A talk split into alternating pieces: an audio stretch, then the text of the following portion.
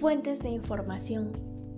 Son consideradas como fuentes de información personas, cosas o lugares que también se clasifican en documentos y diligencias judiciales. Personas figuran las víctimas, testigos, sospechosos y los informantes en general. Documentos serían videogramas, fotografías, libros, publicaciones oficiales, periódicos, revistas, boletines, facturas, comprobantes, grafitis y además los documentos de circulación cerrada de la variable de interés y los medios de comunicación como son correos, apartados aéreos, fax, entre otros. Diligencias judiciales.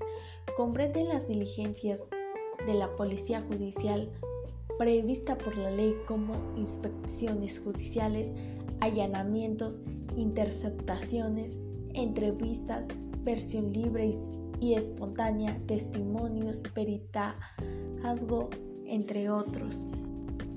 Manejo de informantes. Los informantes son personas que suministran información sobre aspectos o temas de interés para la investigación. Por lo general no tienen ningún vínculo con la institución.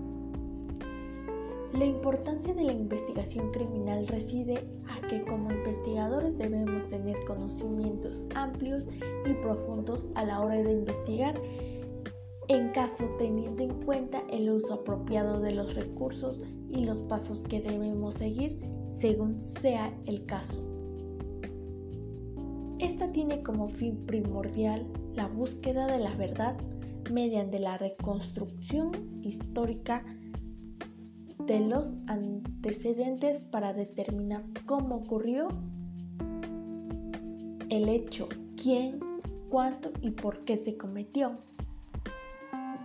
En la investigación criminal debemos averiguar cómo sucedió el hecho, identificar el autor, determinar los elementos probatorios que vinculan el imputado con el delito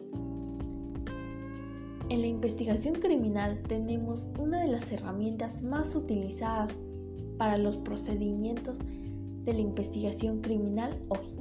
Es el análisis e investigación de ADN. La investigación criminal, es decir, la investigación del delito, del hecho delictivo que encontramos en la escena del crimen, se realiza un planteamiento una vez identificado, delimitado y definido el problema, se formulará la hipótesis correspondiente al hecho. El informe de la investigación comprenderá lo actuado en el caso. La policía puede asumir la dirección de la investigación cuando sea materialmente imposible que el fiscalía la asuma de inmediato. Y por último, la investigación criminal tiene como finalidad el descubrir los componentes externos del delito, revelar los testigos nudos que son indicios de la escena del hecho, lo que llevaría a descubrir el criminal.